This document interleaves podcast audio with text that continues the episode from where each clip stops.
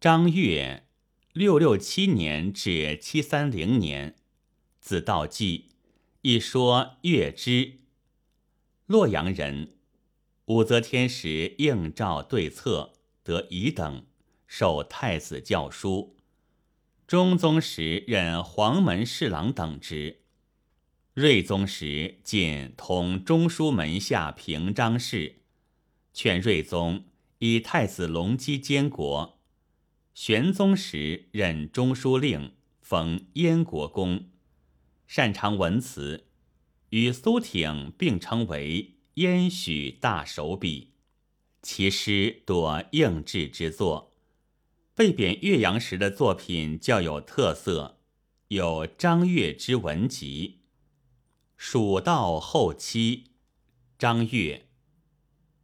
客心征日月。来往欲期成，秋风不相待，先至洛阳城。这首诗是张悦在教书郎任内出使西川时写的。张悦教书郎任内曾两度到西川，其过蜀道山、蜀道二首和再使蜀道等诗可以为证。在时蜀道中云：“云阁有如声，条车卷池竹。青春客绵岭，白露遥江浮。”云阁指的正是秘书郎或教书郎。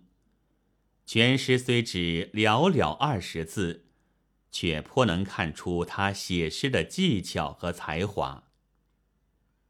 一个接受任务到远地办事的人，总是怀着对亲人的眷恋，一到目的地，就掐指盘算着回归的日期。这种心情是很自然的，但张悦能把这种幽隐的心情发而为诗，而且压缩在两句话里，却不简单。客心争日月。来往欲期成，客心是旅外游子之心，争日月，相同时间进行一场争夺战。这“争”字实在下得好，把处在这种地位的游子的心情充分暴露出来了。来往欲期成，是深说自己所以争日月的缘故。功夫的事都有个时间规定，那就要事先进行准备，做出计划。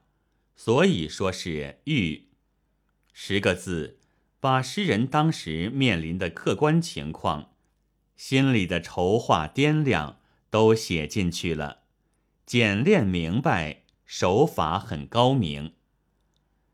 这十个字又是下文的伏笔，本来。实属的日程安排是十分紧凑的，然而诗人回归之心更急切，他要力争按时回洛阳。他是洛阳人，在洛阳有家，预期回归与家人团聚。下文忽然来个大转折，秋风不相待，先至洛阳城。不料情况突变。原定秋前赶回洛阳的希望落空了，游子之心当然怅惘。